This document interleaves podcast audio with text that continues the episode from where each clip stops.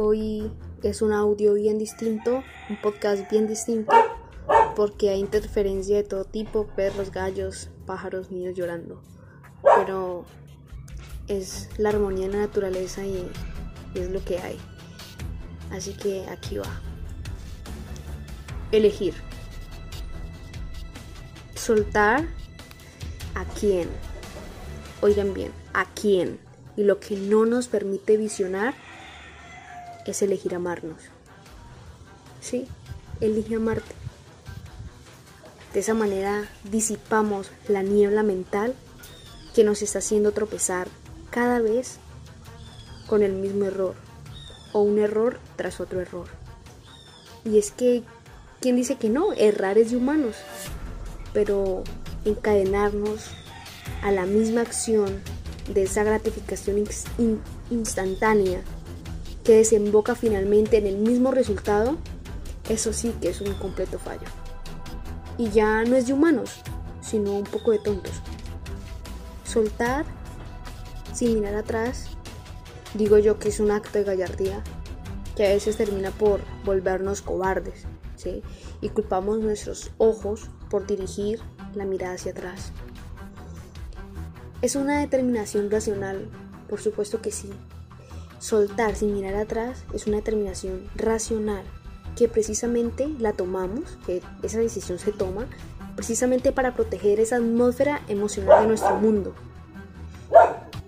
cuyo mundo, cuyo asunto emocional termina traccionando mucho más que el lado del raciocinio que tenemos, causando como siempre un vil saboteo, circunstancia que obviamente desfavorece a las dos partes corazón y mente no hablan el mismo idioma, como dice Cancerbero.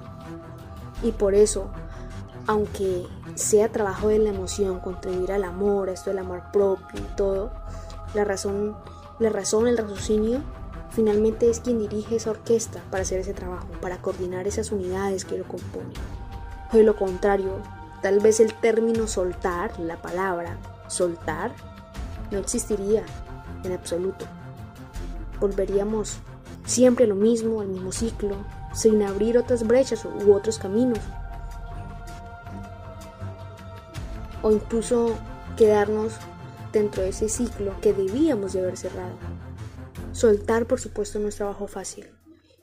No es para cualquiera, cualquiera no suelta, cualquiera no es capaz de hacer una introspección y amarse a sí mismo. Muchos justifican la incapacidad de amarse a sí mismos con la excusa más barata que encuentran en el supermercado de la codependencia. Y esa es una metáfora que me salió del alma y lo hice todo. Aferrarse a la idea loca de que con lo que tienes está bien es una compra, ojo, es una compra VIP a la desgracia y la baja autoestima. Yo digo que aceptar es el término idóneo, el propio. Aceptar que hay personas, hay cosas, porque también cuenta lo material, no solo las personas, los pensamientos, incluso los recuerdos, que causan todo. Hay que aceptar que causan todo menos plenitud. Cuando existe ahí un apego, cuando estás ligado sentimental o emocionalmente a eso. Elige ¿Qué debes hacer tú con las cosas de este mundo que arremeten a tu amor propio y esta estabilidad emocional a que llamamos? El sufrimiento sin aprendizaje es solo una pérdida de tiempo, de time. Entonces te pregunto yo, ¿qué estás aprendiendo tú con tu dolor? ¿Qué sacas de eso? ¿Lo estás despilfarrando o lo estás invirtiendo? El tiempo, ¿no? Tan solo después de tener una agenda bastante llena, empezarás a valorar verdaderamente el tiempo. Si no aprendes, eso traduce automáticamente que la experiencia por la que tuviste que atravesar no fue tiempo bien invertido, porque estarás propenso a caer nuevamente en el error que no quisiste aceptar del cual no quisiste aprender. Pero si bien, después de todo, los errores son otra manera linda de aprender, siempre y cuando haga parte de ese maravilloso engranaje el cambio y la transformación.